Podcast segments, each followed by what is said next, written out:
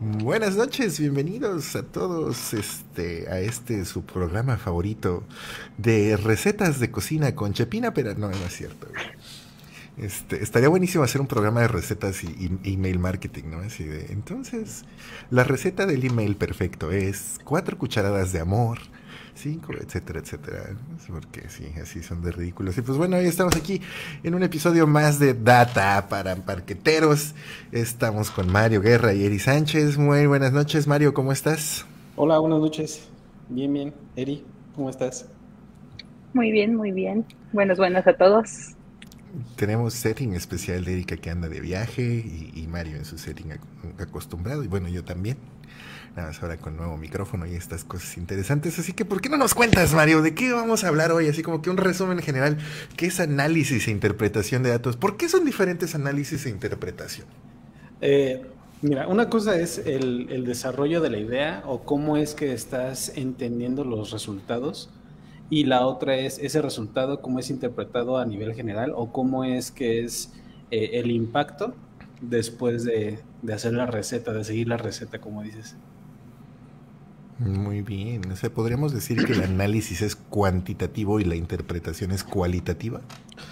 No podría dejarlo así, pero es una, forma alternativa de decirlo.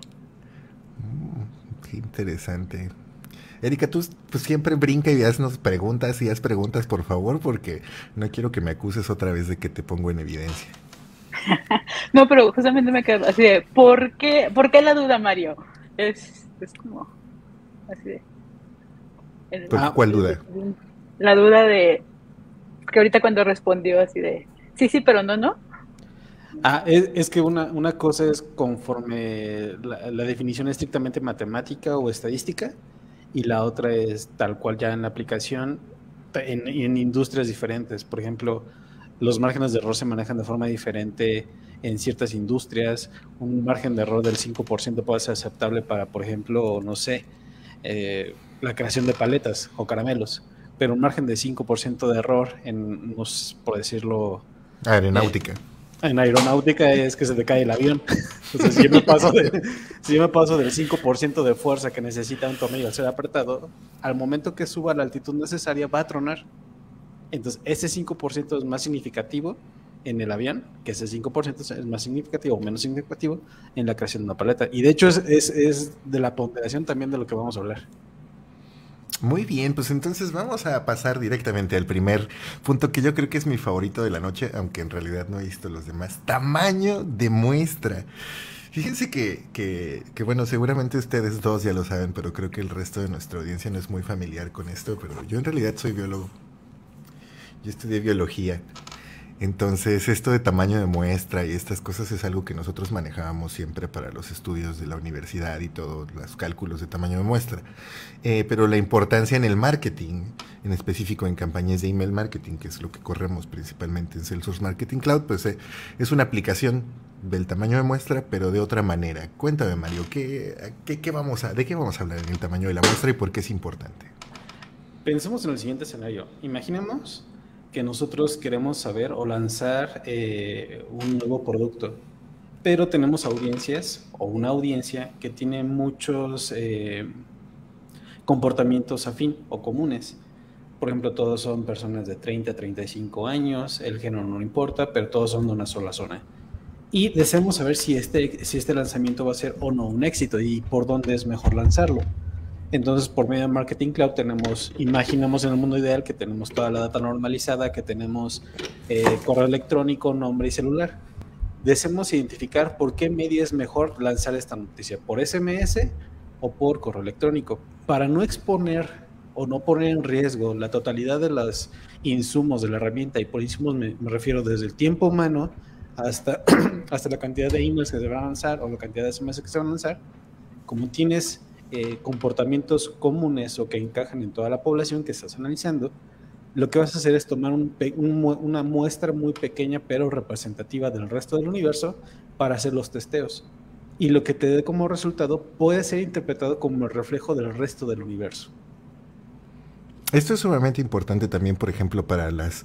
porque yo creo que no lo sabemos, la mayor parte de las personas es algo que se escapa de nuestro conocimiento en general, pero cuando, cuando nos dan resultados como por ejemplo del 90% eh, de los niños de primaria se encuentran, no sé, desnutridos, no es porque hayan hecho un censo, o sea, en realidad toman una muestra y hacen una evaluación con respecto a esto. Y entonces aquí viene la pregunta importante, ¿el tamaño de la muestra depende del tamaño de la población? Depende sí va a ser representativa siempre y cuando el volumen sea el adecuado. Por ejemplo, si tienes una población de 100 personas y vas a hacer el testeo con 10 personas, estadísticamente sí es representativo porque estás haciendo el análisis con el 10% de tu población. Pero deja de ser numéricamente representativo cuando dices son 100 personas. Al final el impacto no, no es necesario, no es tan, tan drástico. Es como querer matar a una mosca con una bazooka. ¿La vas a matar? Pues sí, pero pues la pared o el, o el misil que vas a lanzar no representaba tanto el ejercicio, no representaba tanto, mm, ¿cómo decirlo?, el esfuerzo para poder implementarlo. Claro, y es que aquí vamos a hablar de una cosa bien importante y bien interesante, porque es muy probable que estos tamaños de muestra, al, escucharlos, nos suenen sumamente bajos, ¿no? O sea, es así como, ¿qué? ¿Cómo es posible? Pero, por ejemplo, si tenemos un grupo de 23 personas, existe hay un 50% de probabilidades de que dos de ellas tengan el mismo cumpleaños. Y estamos hablando de 365 días. Con solo 23 personas ya es casi, ya tienes más de la mitad de, posibilidades de que alguna de ellas repita un cumpleaños. Y eso va a ir aumentando. Entonces, con una muestra de 23 personas eh, se logra este resultado. Y pues esto aplica también eh, de forma práctica y pragmática para muchas otras de nuestras de nuestras labores en la práctica del marketing. Entonces, eh, tamaño de una muestra finita. Tun, tun, tun. Qué bonito. Creo que es la primera vez que presentamos una fórmula en esta. Sí. En este, en este canal. Entonces, guíanos, Mario, a través de la fórmula. Por ejemplo, pensemos que este tamaño de la muestra finita es. ¿Te, te moviste de slide? No, estoy en la misma. A ver. ¿Ya regresó? No, una más. Yo sí veo la. Es que está infinita y finita. Ah, tan soquete, a ver. Es, ah, es que le estoy dando para arriba, sí. Bien, perfecto, perdónenme.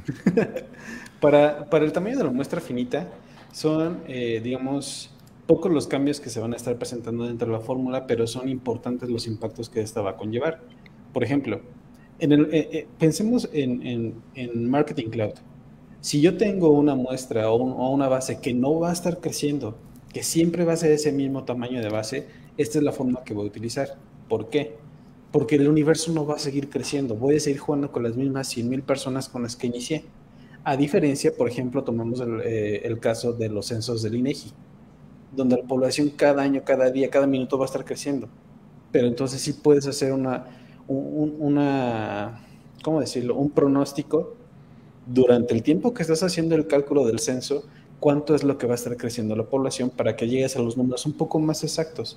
Esto no quiere decir, al final es estadística y probabilidad, no quiere decir que va a ser tal cual el resultado, pero sí te estás acercando a la verdad. Al momento que nosotros utilizamos la fórmula de eh, tamaño de la muestra finita, quiere decir que, para empezar, nuestra muestra no va a seguir creciendo. Siempre se va a quedar. Pensemos en una Data Extension, que es una fotografía de la data que nosotros vamos a tomar. A diferencia de una Data Extension, por ejemplo, de un programa de, Welcome, que es constantemente está eh, retroalimentándose, que constantemente está adquiriendo personas, ahí es donde cambia la fórmula. Si tenemos un welcome, si tenemos una retroalimentación constante de la, información y del tamaño de la población, pero no podemos usar, no es correcto usar esta fórmula porque simplemente estaríamos teniendo el sesgo del analista que mencionábamos la sesión pasada, o el sesgo de, del cálculo. Claro. ¿Sí quedó claro que es una población finita, Erika? Sí, sí, sí. Ah, muy bien. Eres, eres, nuestra, eres nuestra muestra hoy, eres, eres nuestra muestra de, de audiencia.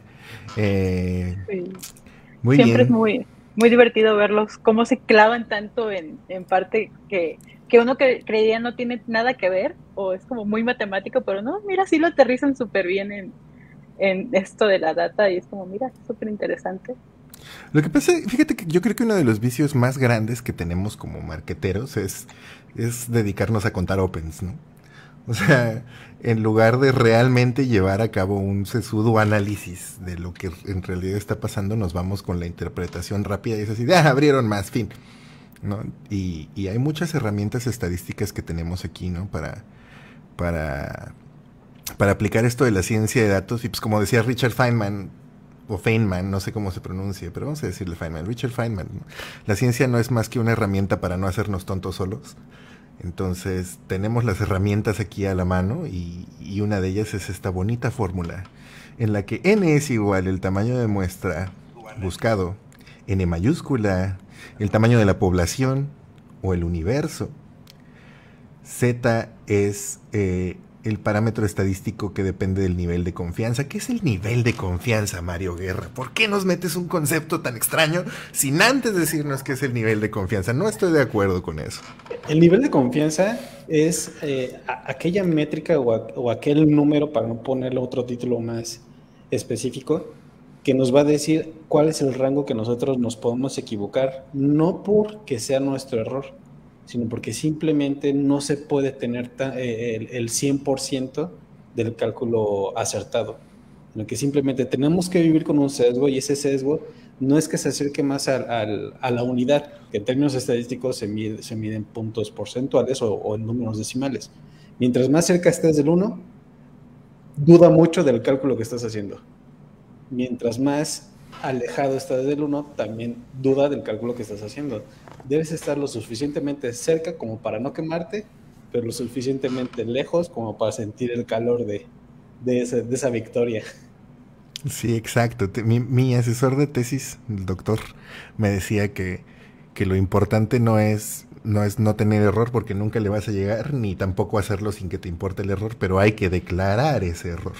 Entonces el nivel de confianza es básicamente la medida opuesta al grado de error que estás dispuesto. ¿Cuáles son unos grados de confianza comunes o aceptables o mundialmente utilizados, Mario? Yo creo que entre el 75 y 80% es lo, lo, aceptable. Entre el 75 y 85% es donde te puedes estar moviendo dependiendo qué estés calculando y dependiendo con qué tipo de calidad de datos estés haciendo tu ejercicio.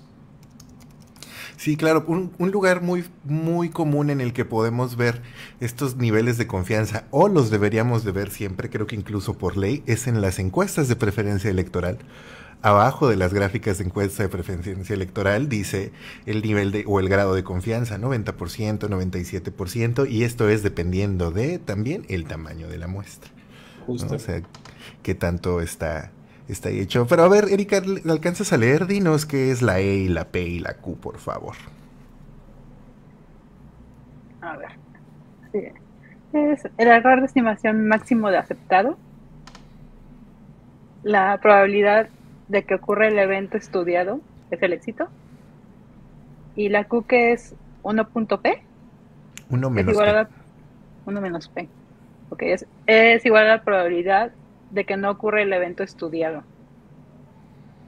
Sí, si lanzáramos, para que sepamos, por ejemplo, el número de veces que tendríamos que lanzar una moneda para que no salga sol, la probabilidad de que ocurra el evento es 0.5, porque tiene que, o sea, hay dos caras en la moneda. Y la probabilidad de que no ocurra es 0.5. Entonces, es, es una forma muy simplista de poner un ejemplo de P y de Q. Pero si tuviéramos un dado, por ejemplo, la probabilidad de que caiga en 1 es 1 sobre 6 la probabilidad de que no caiga en uno es 5 sobre 6 y así sucesivamente. Hay un chiste estadístico que me da bastante risa y no le da risa al resto de la gente cuando lo cuento. Qué nerd. Pero, pero por ejemplo, cada vez que nosotros jugamos cartas, e, es, es probablemente la combinación única que vas a ver en tu vida, que vas a ver en cuantas veces juegues cartas porque si para, tener todas las, la, combinación o la misma combinación de cartas, por lo menos tendría que pasar 1200 años constantes de estar jugando las cartas para que te vuelva a caer la misma combinación. Y, es como de esas cosas que dices, güey, no creo que esto vuelva a pasar, pero jamás te va a volver a pasar. Jamás. También depende que también revuelvas las cartas. Ah, el azar. Va a sí, pero. Maldita bestia. También hay, otro chiste que, me da risa porque dicen que si las máquinas se quisieran hacer una guerra contra los humanos, seguramente pelearían con arco y flecha y piedras, porque se han ganado más batallas usando arcos y flechas que usando balas. Entonces, haciendo la regresión lineal, las máquinas entenderían que la mejor arma para matar al humano sería con arco y flecha. Sé que no da risa, ¿verdad? más, que, más que dar risa es un como... ese meme del... no tengo nada que decir, no puedo argumentar como el de, como el de, ¿cómo se llama? Como el de Malcolm, el de en medio, no tengo argumentos contra esa lógica, así es. sí, pues por eso también el, el, chiste de Bart Simpson, ¿no? De tres tipos de mentiras, las mentiritas, las mentirotas y las estadísticas. Sí. Entonces, maldición, pues esto es un proceso cuántico. Y aquí es donde entra Deepak Chopra y nos dice a todos que que bla, bla, bla. Pero ok, entonces, tamaño de la muestra infinita en el email marketing. Recuerden, por favor, que nos pueden hacer sus preguntas y comentarios. Si les está pareciendo muy clavado este asunto, no se preocupen, están en lo cierto, es muy clavado. Y es muy importante que puedan profundizar en esto. Esto que nosotros hacemos, eh, y sobre todo Mario hace el esfuerzo de crear estas presentaciones y nosotros hacemos el esfuerzo de platicárselas y contarles, no es la única verdad, ni es la única forma de hacerlo, solo es una inquietud que nosotros tenemos de despertar su curiosidad y hacerlos que se metan en el maravilloso mundo de las matemáticas, como Donald, el pato. Entonces, la muestra infinita, Mario. ¿Qué, por, qué, ¿Por qué la muestra infinita de una población? ¿Qué onda? Perdón, me perdí un poquito. Ah, sí. ¿Por qué, ¿Por qué una muestra infinita? Si ya calculamos una muestra finita y sabemos que en realidad, de hecho, una muestra finita es la realidad, porque no vamos a tener, nunca, no hay eh, poblaciones infinitas, ¿por qué entonces tratamos de calcular una muestra infinita? ¿De qué va?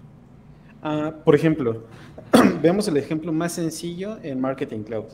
Si yo eh, hago un journey, pero después del journey, eh, no sé, ingreso una, una opción de A-B test o hago un A-B test y después mando otro correo, y lo dejo como always on, ese número siempre va a estar mal.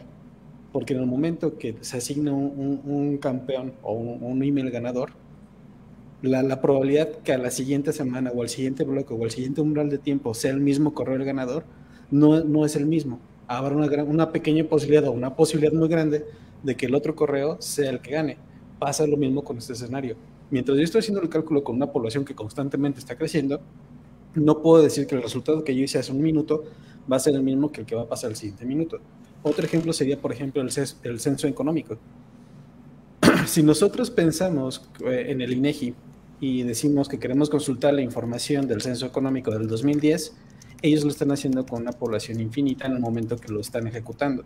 Porque deben calcular cuánto es el crecimiento de población y eso involucra en qué momento la, edad de los eh, participantes o de la población censada va entrando a su edad laboral y entonces eso fomenta o tiene como impacto colateral que los negocios que ellos calcularon que iban a estar sigan creciendo, que ya no sea la misma información que yo estaba eh, estipulando. Es por esto que este margen de error se convierte no en un margen de error, sino en un umbral más grande del que nosotros podemos estar eh, tomando la decisión. Sí, efectivamente es, es algo así más o menos, pero cuando nosotros estamos esto se refiere también, aquí va a entrar un poquito, o entraría un poquito de teoría del caos y todo este rollo, pero no nos vamos a ir hacia ese lado, vamos a clavarnos menos. Pero entonces lo que me estás diciendo es que nosotros deberíamos repetir sistemáticamente los A-B testings para estar al menos garantizando que estamos tomando al, al ganador correcto. Sí, de hecho yo, yo me atrevería a decir que constantemente las preferencias de los suscriptores van cambiando. Al final todo se reduce a pulsaciones. No es lo mismo eh, Cristóbal, la misma Eri, el mismo Mario de hace una semana. Esa es una pulsación. Ahorita las preferencias van cambiando. Al momento que nosotros dejamos de hacer testeos en nuestras poblaciones de, Marketing Cloud o de las herramientas o suscriptores que tengamos, más estamos asumiendo que lo que estamos comunicando es, lo que el cliente desea recibir a diferencia de que estamos constantemente, y, ese constante no tiene que ser eh, mm, transversado, sino que simplemente la constante te la va a ir marcando la métrica que vas midiendo. Si, ves que va bajando tu métrica de OpenRate, por ejemplo, y estás comunicando a la misma audiencia, significa que estás dejando de ser relevante y debes empezar a testear otra vez. Esa sería otra pulsación.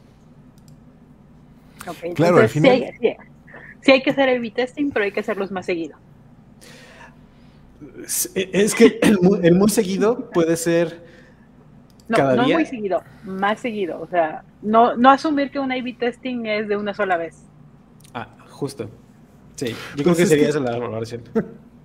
Sí, o sea, de hecho, de hecho no habría que asumir que las comunicaciones siempre van a ser, siempre deberían de ser las mismas, ¿no? O sea, de hecho una comunicación always on debería de ser revisada, bueno, en, mi, en mi gusto y a mi, y a mi sesgo y desde mi privilegio, como se acostumbra decir hoy en día yo lo, yo haría, o yo siempre recomiendo hacer revisiones al menos trimestrales de las comunicaciones, ¿no? O sea, hay, porque hay información de, por sí, ¿no? O sea, yo el otro día eh, leía un artículo que decía que, que quién sabe qué porcentaje de las fórmulas y cosas que aprendimos en la escuela durante la secundaria ya no se aplican, O sea, ya son cosas que, que hemos descubierto, eh, que la humanidad en general ha descubierto cosas nuevas y que superan a estas versiones, ¿no? O sea, eh, entonces pasa lo mismo con las comunicaciones y con los emails y con los A-B testings. Las preferencias de nuestra audiencia cambian, porque además, si asumimos que nuestra audiencia sigue creciendo, también tenemos que asumir que nuestra muestra sigue creciendo. Por lo tanto, las, el número de opens o el número de clics para determinar un ganador de un A-B testing no van a ser los mismos. Necesitamos ajustar y seguir probando, porque al final, si nos quedamos, si nos dormimos en nuestros laureles, acabamos produciendo esa famosa campaña que, ah, pero si hace tres años abría re bien, ¿por qué ahora ya nadie la abre, no? Sí, esa victoria que tanto te costó llegar, la pierdes luego, luego. Exacto, es la paradoja del conquistador.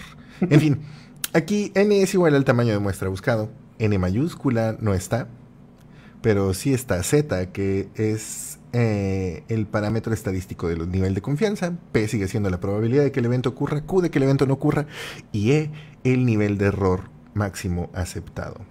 Y aquí me tomé la libertad de incluir una diapositiva, Mario, espero que me perdones, y es que creo que esto es muy importante ahorita que estábamos hablando de las probabilidades, ¿no? Es decir, de la probabilidad, si la probabilidad es alta o es baja. La probabilidad de que te mate una vaca es baja, pero nunca es cero. Sí, no. Es más probable que te mate una vaca que un tiburón. imagínate, ¿no? y este es el, tipo de datos que dices, ¿qué demonios está pasando? ¿no? O sea, ¿qué, qué, qué, qué rayos? ¿Qué está sucediendo? No puedo creerlo. En fin. Eh, pasamos a la siguiente diapositiva. Promedios ponderados. ¿Qué es un promedio, Mario? ¿Qué, es, qué significa un promedio? Digamos, la, la forma estadística de poder definir el promedio es eh, sumando tus participando, tus resultados y dividirlo entre los participantes o los datos que tienes. Ese sería el promedio. Pero estadísticamente está la media, eh, eh, está la moda y está la media aritmética. Es muy importante saber en qué momento utilizas la moda, en qué momento utilizas la media, porque no es lo mismo decir que el promedio de mis aperturas son el 25% de open rate, o, generan el 25%. Y es aquí donde debes empezar a ponderar. Mencionábamos las sesiones pasadas, no es el mismo peso que tiene un, envío de mil personas que un envío que tiene de 100. Quizás el de 100 tenga un mejor desempeño que el de mil, porque simplemente lo estás dividiendo entre menos personas. Es el clásico ejemplo del pastel que nos ponían en la primaria. Si Juanita tiene un pastel y van seis personas, ¿cuántos, eh, ¿de qué tamaño va a ser la pieza? ¿no? Pues ahí la, la divides.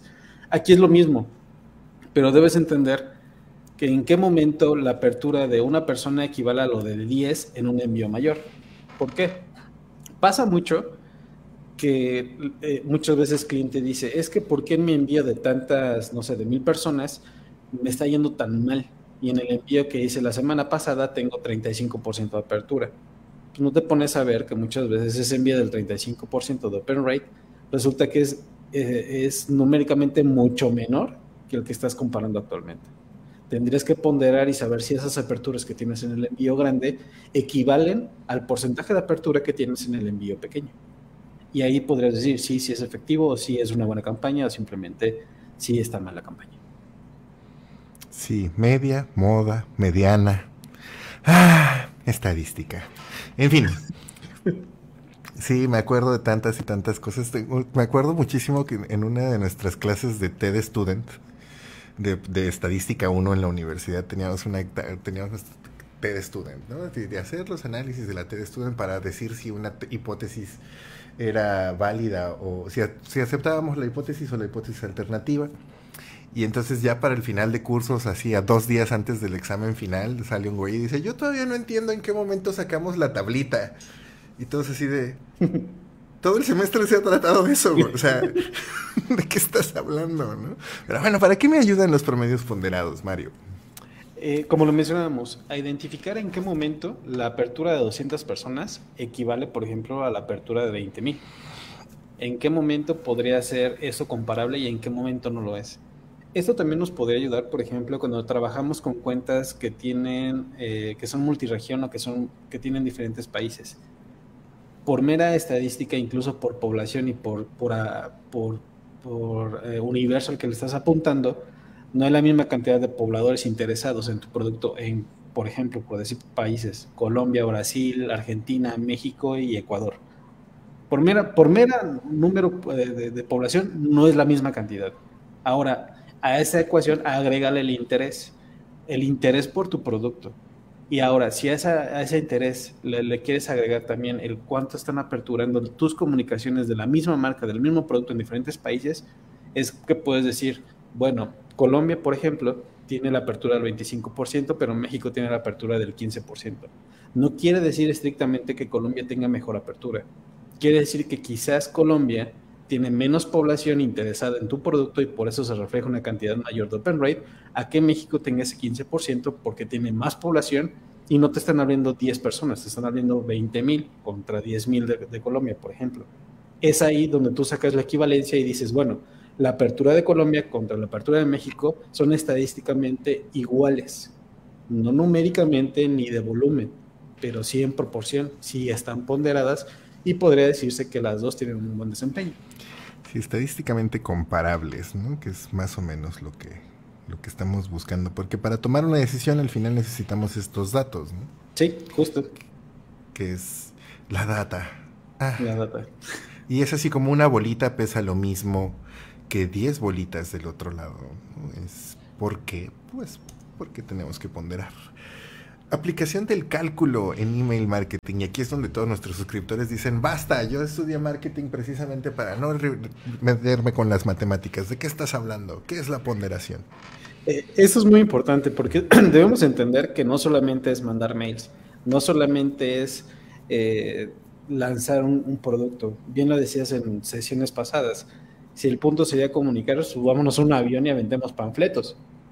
Pero cuando ya tienes y seguimos el ciclo de todas estas pláticas, tu data ponderada, tu data normalizada, que ya sabes a qué, a qué audiencia vas a estar comunicando, en qué momento, en qué hora, por qué medio, por qué canal, etcétera, etcétera, llegas a, por ejemplo, a este punto donde ya hice todo eso, ya tengo los resultados, ¿en qué momento puedo decir que fue exitoso o no fue exitoso comparándolo con el, con el año pasado? empiezas a ponderar, empiezas a decir si es eh, totalmente relevante el resultado que tienes actual o debes de recalibrar. Ok, entonces tenemos que calcularíamos el promedio ponderado multiplicando eh, X, que sería lo que estamos buscando, con por el tamaño de muestra, ¿sería P? No, aquí no pusiste clave, Mario. Sí, sí, por el tamaño de muestra. P sería el tamaño de muestra al que le enviamos X2 por el tamaño de muestra 2 y todo eso sobre la suma, bueno, la sumatoria de los productos de eh, el resultado por el tamaño de muestra dividido entre la sumatoria de los tamaños de muestra. ¿Es correcto mi interpretación? Correcta. Y aquí es algo muy importante de no es promedio sobre promedio. Porque ahí, ahí, ahí, ahí es un tema bastante común, más común de lo que pensamos pero el promedio sobre promedio o el promedio entre promedio es... Sí, pues sí, si divides 20 entre 12, pues 20% entre 12% te sale increíble, ¿no? sí. Sales con el 180% de apertura, pero no, ese es el caso, o sea, sí. sí. es la sumatoria del producto, del el éxito por el tamaño de la población dividido entre la sumatoria de los tamaños de la población o de la muestra. Excelente. Eh, técnicas de conteo. Y aquí es donde volvemos de inmediato otra vez a la política, ¿no? Que es eh, nuestros propios conteos rápidos nos declaran ganadores. Pues sí, pero, este, pues es, eh, fíjate que uno, de los problemas más grandes que tengo actualmente en, en, mi, en mi desempeño laboral, lo voy a compartir con ustedes, así como aquí es el momento en el que salen los violines y todos lloramos me están pidiendo mucho que, desarrolle un, un método de, quality assessment, de aseguramiento de la calidad para mi trabajo. Y yo pienso así de, güey, no, es que a mí se me va a ir. O sea, yo en mi sesgo voy a decir, así se hace y así está bien. O sea, tendría que venir alguien de fuera con un conocimiento vasto sobre lo que estamos haciendo para desarrollar un sistema y un método de, de quality assessment, porque yo me voy a engañar a mí mismo. ¿No? ¿Qué opinas, Mario, de, mi problemática? Pues sí, es el sesgo del, analista que mencionábamos la semana pasada. El sesgo, del, sesgo del analista, el sesgo del, algoritmo o el sesgo del cálculo se podría estar viendo reflejado en aquella petición que te están haciendo. Mm, ¿Tú qué opinas, Erika? Has estado muy callada el día de hoy. Quiero, quiero que participes. Ándale, cuéntanos. ¿Qué opinas de mi problema? Estoy callado porque siempre es interesante. Y esta es una de esas sesiones en las que estoy aprendiendo muchísimo más aunque siempre es como tanta matemática, tanta... yo, estudié diseño, es como... Ah, la, matemática nunca fue lo mío, ¿no? Pero eh, es interesante poder ver cómo bajan toda esta matemática hacia la data. Decir, ah, mira, sí es cierto, esto se podría aplicar de una forma u otra, ¿no? Y en cuanto a tu detalle, creo que también me está pasando un poco lo mismo de cómo, cómo es mi trabajo y qué se supone que, que pueda hacer yo, porque pues yo, yo lo sé, ¿no? Pero a veces alguien más externo que tuviera, no, no sé si mis mismas capacidades o el mismo trabajo, pero tuviera un estilo diferente de cómo lo hace, podía ponderar un poco el, ah, ok, sacamos el mismo trabajo, pero los métodos son diferentes y podrían ser eh, iguales en algunas cosas y es cuando ya empiezas a ver una diferencia y como dices, ya no sesgarte a, a solamente, o sea, damos el mismo resultado de, formas diferentes, pero damos el mismo resultado, ¿no? Entonces, supongo que es más o menos el detalle que tú tienes. Sí, pues al final creo que es muy importante que, bueno, todos sabemos aquí, nosotros tres sabemos que hay un déficit muy grande de, profesionales especializados en Salesforce Marketing Cloud, ¿no? Bueno, y en Salesforce en general, en el ecosistema de Salesforce. Eh, y creo que uno, de, bueno, al menos en mi práctica profesional, uno de los puestos que ni siquiera se consideran porque, pues, de ocupar a uno de estos profesionales que son escasos, de Salesforce Marketing Cloud, por ejemplo, para ponerlo a hacer QA, pues mejor lo pongo a operar, ¿no? O sea, es como que no brainer, así, pues es que es lo que eso es lo que me produce, pero para que tú le des QA a alguien dentro de la plataforma, tiene que saberse mover dentro de la plataforma, ¿no? Entonces creo que que uno de los puestos a futuro que deberíamos estar desarrollando y propiciando que se desarrollen son estos QA de, de Salesforce Marketing Cloud que puedan revisar desde un journey, que todos los mails tengan el, el sender profile correcto y el email correcto y etcétera, hasta eh, QA de las, de las queries, de, las, de la data, de todos estos procesos, ¿no? Me estoy clavando demasiado, Mario, me salí demasiado del tema, ¿o qué opinas? No, no, no, de hecho es bastante aplicable. estaba pensando, de hecho, en, eso que estabas diciendo de, necesitamos una persona que se encargue del proceso de QA. Lo estaba extrapolando y tal vez necesitamos 10 líneas de código, la cual se encargue de, estar validando aquello que nosotros estamos haciendo al final. Son tareas que son fácil, no fácilmente programables, no quiero que se malentienda la palabra fácil, pero son tareas que sí o sí deben de estar. Y, por ejemplo, eh, basando todo esto a técnicas de conteo, si nosotros asignamos un valor numérico a una pieza de un correo, por ejemplo, que el masthead valga 5, que el body valga 10 y que el, el footer valga, valga 6, por ejemplo, siempre nos va a dar una combinación numérica aceptable. Y es aquí donde aplica la técnica del conteo. Por ejemplo, si yo tengo tres pantalones y tres camisas, ¿cuántas combinaciones posibles tengo? La forma más, más rápida de sacarla es tres al cubo. Esas son las combinaciones que yo tengo con esas, tres, con esas seis prendas. Pasa lo mismo aquí. Si yo quisiera eh, saber, por ejemplo, lanzamos una campaña, hacemos una dinámica por, por Cloud Page y hacemos que cada respuesta o cada eh, opción tenga un valor numérico para que al momento que nosotros descarguemos la data y analicemos, digamos que las personas del rango A al rango B tienen tantos, eh, no sé, tantas puntuaciones o tanta, eh, ¿cómo decirlo? Pertenecen a la casilla A. Las personas de tantos puntos a tantos puntos pertenecen a la casilla B. Es ahí donde entra la técnica de enconteo y podemos empezar a fragmentar o empezar a segmentar el resultado que estamos generando. Pasa esto. Simplemente una técnica de conteo de forma resumida sería saber cuántas posibles combinaciones tenemos de un evento que queremos pronosticar. Oye, ¿y por qué tendríamos que usar combinaciones y no permutaciones? En técnicas de conteo son, eh, son necesariamente las, eh, las numéricas para saber cuál es la combinación. Ok, excelente. Muy bien, Mario. Vamos a ver. Ah, me perdí la. Aquí está, ya. Aplicación del cálculo en Marketing Cloud. Muy bien, mira, combinaciones y permutaciones. No estaba tan perdido, sí, hasta medio sé de lo que hablamos, ¿ves? NSR, ¿qué significa NSR, Mario? A ver, explícanos en tus palabras qué, obtenemos de calcular NSR. Oh, que la chinita. lo, que, lo que, obtenemos de calcular el NSR es ese número de posibles combinaciones que tenemos. Volvemos al ejemplo de la ropa. Si tengo tres pantalones y tres playeras de diferentes colores, ¿cuántas combinaciones entre sí puedo hacer? Y está el otro cálculo que es cuántas combinaciones no repetitivas puedo hacer. Muy bien, sí, está interesante. NSR, que es la sumatoria de n. Ah, no, factorial de n, ¿cierto? Es factorial de n. Factorial. Factorial de n he dividido entre el factorial de la diferencia de n menos r multiplicado por el factorial de r. ¿Qué es el factorial, Mario?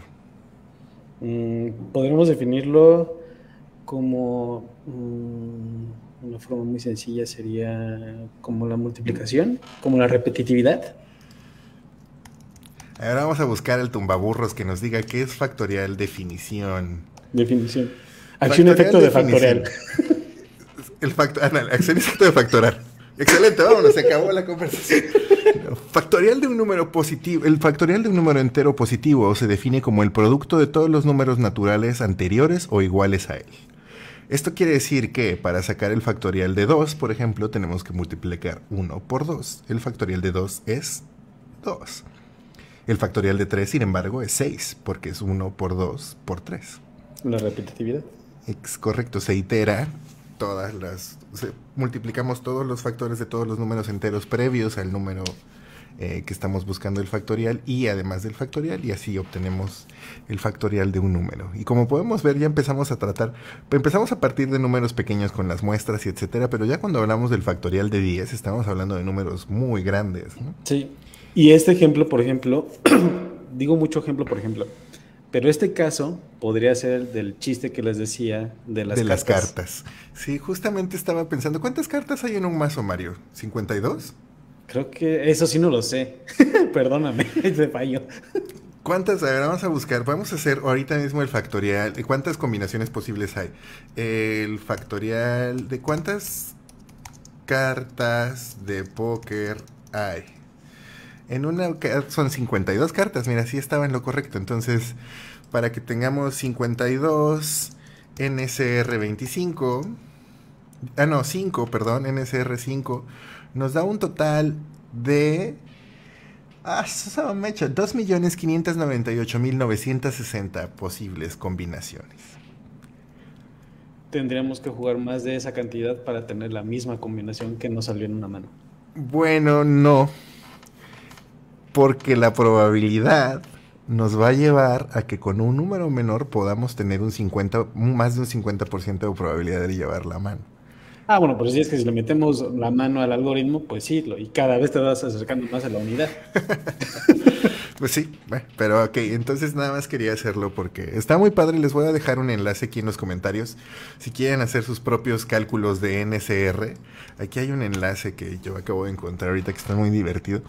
Ya sé, ya sé, nosotros tres llamamos divertidas a cosas muy extrañas. Estoy seguro que sí, pero si ustedes quieren calcular sus propios NCRs, aquí está esta calculadorita para que lo hagan. Distribución. Nada más nos regresamos una. Y por ejemplo, un ejemplo, y por ejemplo, un ejemplo otra vez, cada vez que por ejemplo hay un ejemplo, vamos a echarnos un shot de algo. En el, en el, en el de eh, técnicas de, conteo, un caso aplicado a Marketing Cloud sería que nosotros utilicemos, por ejemplo, me tocó, otra vez por ejemplo, me tocó utilizarlo para una compañía de juguetes donde te hacían un test y te decían, bueno, si te gusta tal carro y te gusta tal juguete y tal personaje de acción, te podemos decir que eres una persona A. Si te gusta tal juguete, tal carro y tal eh, figura de acción, te, te podemos decir que eres una persona B. Era simplemente un juego pero las posibles combinaciones que se podían dar dependiendo de las respuestas que, el suscriptor fuera dando eran finitas. Entonces, con esa implementación teníamos que decir en qué momento podríamos lanzarle una comunicación específica a las personas A, a las personas B y a las personas C. Para ese caso utilizas esta, fórmula, para que entonces ya no estés sumando uno por uno, que no estés viendo cuál sería lo, cada caso es el caso, pero que no estuvieras investigando manualmente cuáles son las combinaciones, aplicas esta fórmula y ya sabes cuáles son las posibles combinaciones que tienes en cada bloque y lanzar la comunicación. Y aquí es entonces donde vemos que los test de BuzzFeed en realidad tienen un, ¿cómo se llama? Tienen un trasfondo matemático que ninguno de nosotros se había puesto a pensar. Y es que si a cada uno de los grupos para saber qué tipo de tamal eres, a cada una de las imágenes les asignamos un valor numérico y entonces tienes que calcular las diferentes probabilidades, perdón, las diferentes combinaciones de cada uno de estos valores, entonces puedes saber cuántas combinaciones puede haber y cuántos resultados diferentes tienes que dar. Así que no es tan fácil hacer un test de post-fit, ustedes que los menosprecian, ¿eh? Los estoy viendo. Justamente estaba, ahorita, bueno, con el primer ejemplo de Mario, y ya después pensé justamente en los tests de BuzzFeed y que ya salen de muchos lados, me quedé, qué bonito es que bajen algo que parece tan, tan matemático y tan técnico y tan que te puede, una persona que no le entra tanto a las matemáticas puede pensar que te rompe la cabeza y te lo va, ustedes lo han bajado algo tan simple y sencillo, es como, qué bonito. Los tests de BuzzFeed son un conocimiento matemático superior. No, no es superior. Yo creo que, proyecto de tesis. Eh, proyecto de tesis. ¿Sabes qué es, qué es algo bien, bien, bien simpático? Eh, este conocimiento está ahí al alcance de todos, pero en lo que platicábamos tú y yo el otro día, Mario, ¿no? O sea, yo estoy convencido de que nos han enseñado las matemáticas a todos de una forma horrible, ¿no? O sea, si, si nos gustan las matemáticas a ti y a mí, yo creo que es a pesar de cómo nos las enseñaron, no gracias a cómo nos las enseñaron, ¿no? Sino a pesar de ello. O sea, sobrevivimos y aquí estamos y le damos batalla a este rollo. Entonces está eh, una de, nuestras misiones en esta labor de comunicación es, hacer las, las pláticas además de instructivas, amenas. Así que qué bueno que contigo al menos lo estamos logrando, Erika. para llamarte experto tienes que hacer las cosas o decir las cosas a modo que todo el mundo te entienda. Si no, no eres experto. Y eso lo decía este señor que está aquí. De una manera similar. Distribución. Distribución. No sé cuántas veces en estas sesiones, Mario, hemos dicho que a lo largo de la historia, la experiencia nos demuestra que todas las distribuciones tienden a una distribución normal. Y yo creo que esto es algo bien importante, sobre todo eh, desde muchos aspectos, pero también semánticamente. Vivimos en una época muy diversa y en la que abrazamos la diversidad como una como un estándar y yo creo que eso es muy interesante también y muy importante abrazar esa diversidad.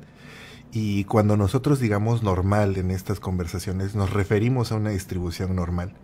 Esto no quiere decir que sea la norma, sino que es algo que no podemos escapar de la distribución normal, créanme, lo hemos intentado, pero no podemos.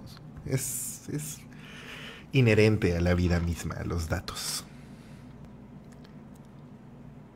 Bien, paso a la siguiente porque no agregaste nada, Mario. Me dejaste morir solo con mi disertación de la distribución normal. Ah, es que vamos a hablar de distribución normal. Ok, adelante, Mario. Perdón, es que estaban taladrando aquí en mi casa y no, quería quitar el miedo. Eh, la distribución normal, yo creo que continuando con tu, tu argumento, hay una visualización me gusta mucho, que es que dejan caer pelotas y en un círculo y todas empiezan a tener cierta armonía entre sí. Le dan una, una definición muy filosófica que después del caos todo toma, todo toma un sentido, todo toma una armonía, todo, sí, todo lo toma, pero es estadísticamente hablando muy probable que todo se ponga bien al final, porque no todo va a estar hecho un caos. De hecho, la, no hay un modelo que sea específicamente para el caos. Al final todo tiende a normalizarse, todo tiende a estar distribuido de forma equitativa.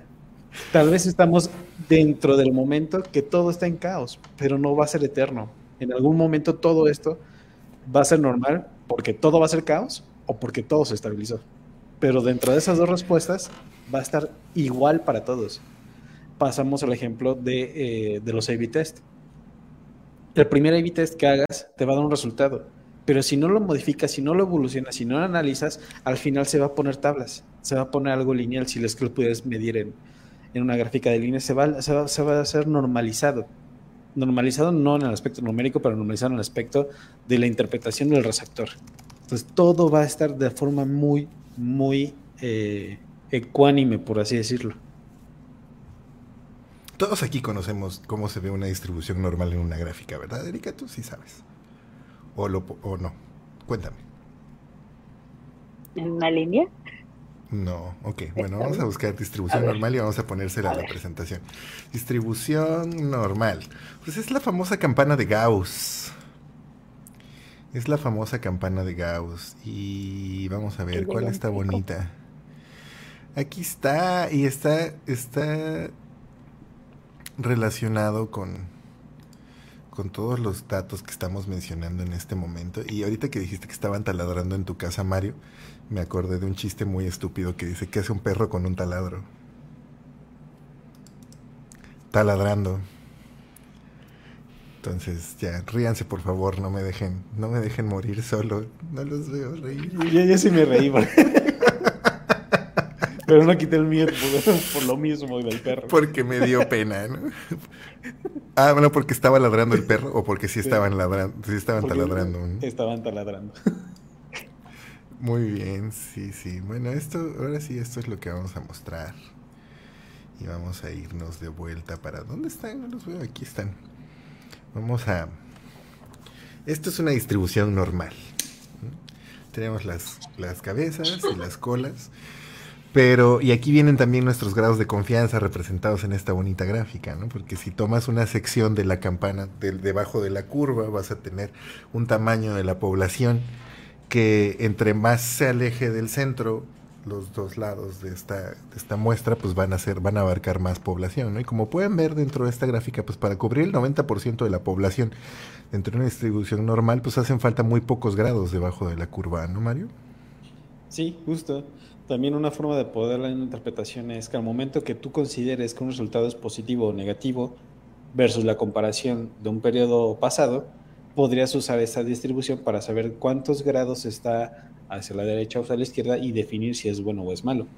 Porque la interpretación del resultado puede ser muy bueno si no tomas el histórico, o puede ser muy malo si no tomas el histórico. Lo ideal sería que ponder, no, no que no ponderes, que tomes esa, esa referencia como resultado.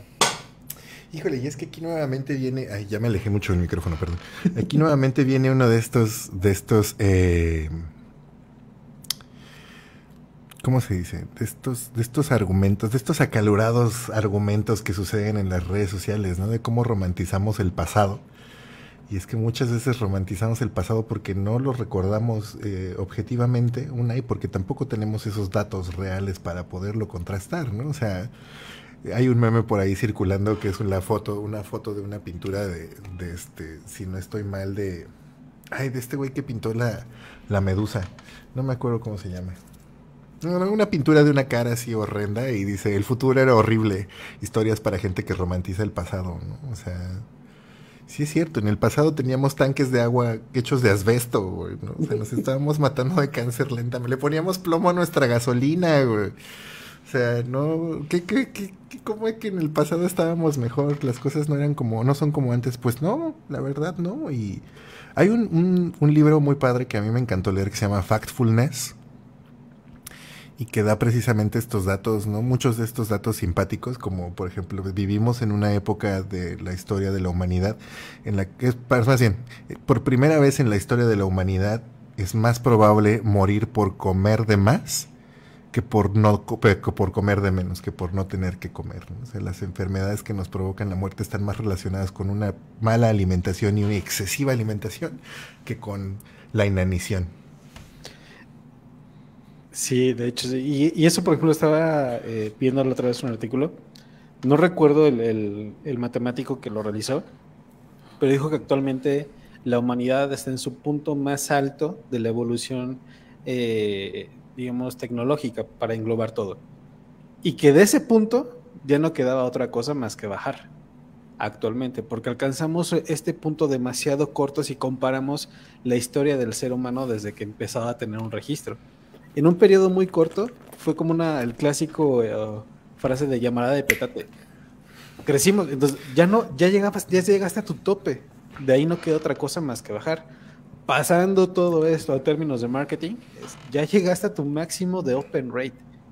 Lo único que te queda hacer es evolucionas tu forma de comunicar o vas a empezar a ver el declive de tu métrica empiezas a segmentar más, empiezas a puntualizar, empiezas a hacer las divisiones o empiezas a hacer algo para que tu métrica no pierda esa tendencia positiva, o la estabilizas o se empieza a, decaer. Claro, y aquí es donde empiezas a hacer tus cálculos infinitos, porque si no, no puedes considerar la totalidad de, de toda tu muestra, ¿no? Y esto está relacionado, ya si nos ponemos filosóficos y budistas, que hace rato por poco llegamos a la máxima budista de tal final todo estará bien y si no está bien es porque todavía no es el final. Eh, esto se relaciona también lo que acabas de decir de la tecnología con la paradoja de Fermi. La paradoja de Fermi que dice que es eh, que para el tamaño del, que, del universo observable es muy extraño que todavía no hayamos encontrado otra civilización con capacidad tecnológica para, para comunicarse con nosotros y que esto se debe a que una de dos, o somos la, bueno, no una de dos, una de varias, somos la primera y ninguna de las otras civilizaciones ha llegado. Todas las civilizaciones llegaron a este nivel de tecnología y se destruyeron a sí mismas, o simple y sencillamente de verdad somos únicos. ¿no? Es, estoy sobre resumiendo la paradoja de Fermi, les recomiendo que la busquen, ahí hay sendos artículos en Wikipedia y otros lugares para explicar esto de la paradoja de Fermi. Eh, y me parece sumamente interesante cómo, cómo, un conocimiento tan banal como tan vulgar como la, distribución normal puede aplicarse a estos a estos eh, a estas conclusiones tan astronómicas ¿no? que nos parece siempre bueno a mí que el universo es así como ah, algo gigantesco y lo resumes a una campana de Gauss sí e, es lo, lo, que me da mucha risa a la vez me gusta es todo se reduce a una campana en fin, pasemos a la siguiente diapositiva. Ya nada más nos quedan ocho minutos. Qué barbaridad, el tiempo vuela cuando uno se divierte. Y creo Erika, que al final. Cuéntanos tus, tus, tus, impresiones hasta el momento. Gracias, llegamos al final, no puedo creerlo. Y miren el universo. Einstein disfrutando de una, de una bellísima eh, fogata con una constelación de Salesforce y su casita. De Lo lograron. Lo logramos, no puedo creerlo. es, es increíble. Mario, nos queda todavía otra sesión de estas, ¿verdad? Creo que sí, creo que sí. Nos queda todavía otra sesión clavada de datos y de paradoja de Fermi y del universo y así. Cuéntanos, Erika, ¿qué, qué, es lo que más te llamó la atención de la de, la de hoy? Hay muchas cosas. fíjate que ahorita en último de la paradoja me quedé pensando, es como cuando alguien empieza a implementar algo y, y obtiene un, un, resultado porque al fin está implementando eh, y ya cree que con eso ya lo logró y ya se quedó y, y ya no, no, no, no, no trata de implementar más porque pues como ya tiene una, una diferencia de datos de mira, ahora sí ya tenemos más resultados y esto no funcionó y ya se quedó ahí estancado a, bueno, vamos a seguir haciendo y vamos a seguir mejorando, este, para no caer en esto de, de, de la paradoja de o tienes la opción de seguir eh, implementando más la data, jugando con ella, o ya con el primer resultado te quedas y listo. Sí, pues yo lo llamaría la paradoja del implementador, la paradoja del partner implementador, para ser más específicos, ¿no? Porque nosotros somos partners implementadores, entonces nos dedicamos a llevar a cabo. Teorema de Sigata.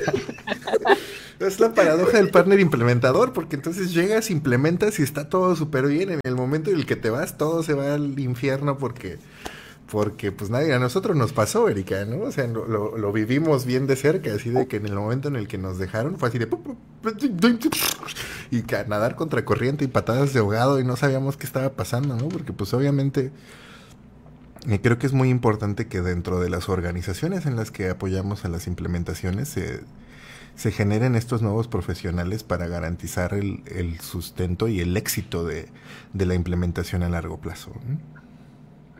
¿No? porque también hacer una, o hacer una implementación no es, no es tan simple, a veces es mucho esfuerzo y, y, dejarla así como, bueno, ya está ahí.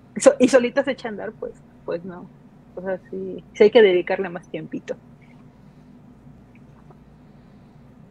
Pues sí, es lo, que decías, ¿no? O sea, no por tener CRM vas a vender más.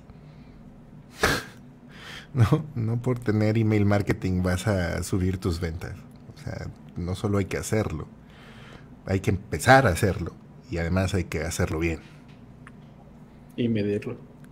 Y sí, es que es medir las cosas a mí me parece que es parte de, más bien componente fundamental de hacerlo bien, ¿no? O sea, desde, desde métricas tan insulsas como el open y el click y todo esto. Y digo insulsas porque son como que lo mínimo indispensable que puedes medir y este, pasando por todos estos sesudos análisis y cálculos que hemos visto en estos programas, ¿no? Y sobre todo hoy que sí ya te clavaste mucho más en las fórmulas y te lo agradezco de todo corazón, Mario, es, es bien padre poder ver esto eh, suceder mientras vemos allá atrás a tu bicicleta de fondo esperándote para que salgas a rodar.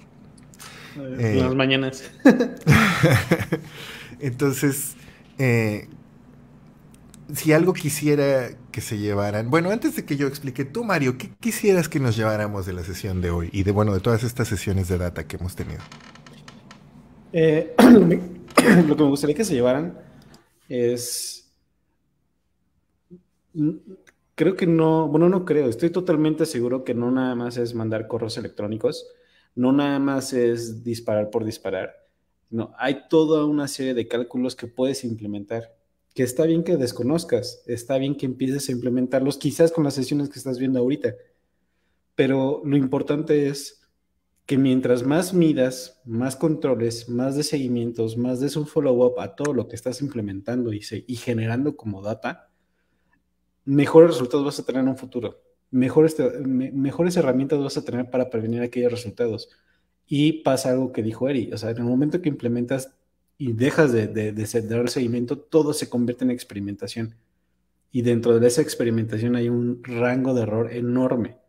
Pero si a la experimentación le empiezas a controlar, le empiezas a medir, le empiezas a, a, a, maquilar a modo de que cada vez el riesgo sea menor, mucho mejor va a ser el aprendizaje que vas a tener para poder darle seguimiento a cualquier tipo de cosa que hagas en Marketing Cloud o en cualquier cosa de marketing o de la vida en general. Vámonos, Mario Coach de vida.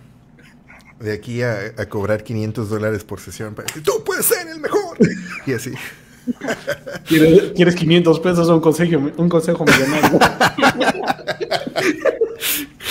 quiero, un consejo millonario. Nunca dejes ir 500 pesos.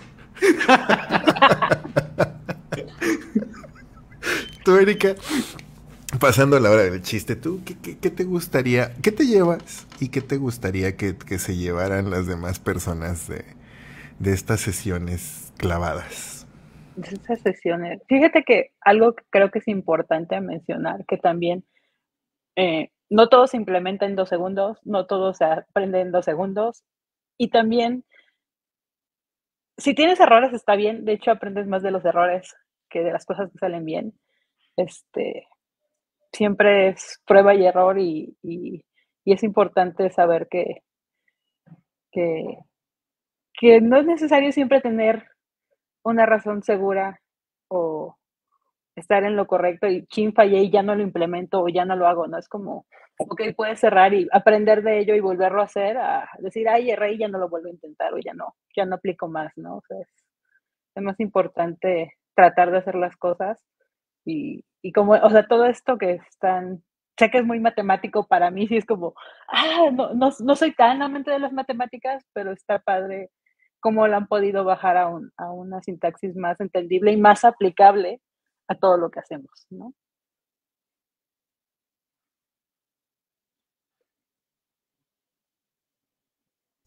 Tienes el mute. Sí, justo estaba diciendo, estoy en mute, perdonen ustedes como si me pudieran oír en el mensaje, estoy bien menso el día de hoy. Se me han ido todas. Eh, yo si algo quisiera que se llevaran todos ustedes que nos están viendo y escuchando, y ustedes, Mario y Erika también, es curiosidad. Curiosidad, eh, que esto despierte en ustedes esta, esta llama de la curiosidad y que, que se empiecen a hacer más y mejores preguntas. Que esto sea solo el inicio de una de un largo idilio con las matemáticas y la estadística para el marketing y no solo para eso. Una de las cosas que, siempre comento con mis compañeros de, trabajo, del equipo que, que estamos, es eh, quiero hacer que nuestras sesiones de trabajo sean un lugar seguro para hacer preguntas y para equivocarse. Que sean un lugar seguro, porque en el momento en el que, en el momento en el que dejamos de querer de equivocarnos y en el momento en el que dejamos de hacer preguntas, dejamos de hacer cosas nuevas. Y si dejamos de hacer cosas nuevas, dejamos de aprender. Entonces, quisiera que ustedes pudieran llevarse esto a cierto nivel, a su práctica y, y que les que esta curiosidad que les despierte los los ayude a que a que sean mejores profesionistas, mejores personas, como dice Mario, para, el- para la vida también. Mejores profesionistas, mejores personas y que en algún momento se tomen la se tomen el, atre- el- no el atrevimiento, sino tengan la confianza, que nosotros podamos brindarles a ustedes la confianza de que en un futuro cercano puedan acercarse a nosotros y decirnos, oigan, quiero presentar este tema en la comunidad, o quiero escribir un artículo, o quiero platicar con ustedes acerca de esto, porque sí nos ven aquí a los tres muy seguros de nosotros mismos, pero en realidad somos, somos bien raros y nos gusta platicar de estas cosas, así que invítennos, les, ju- les juro que, que nos vamos a divertir. Y eso es todo. Palabras finales, Erika. Sí, sí, hacemos esto por, por diversión y por aprendizaje. En realidad, así es como, como empieza, creo que parte de todo lo que estamos haciendo en la comunidad. Y, este, y porque está, bueno, desde mi parte está padre que compartamos conocimiento en español, porque mucho de lo que hay de Salesforce y de Marketing Cloud está en inglés. Entonces, si quieren platicar con nosotros, adelante, vengan, vengan. Hablemos de estas cositas que son divertidas. Palabras finales, Mario Guerra. La curiosidad es buena siempre cuando no seas gato.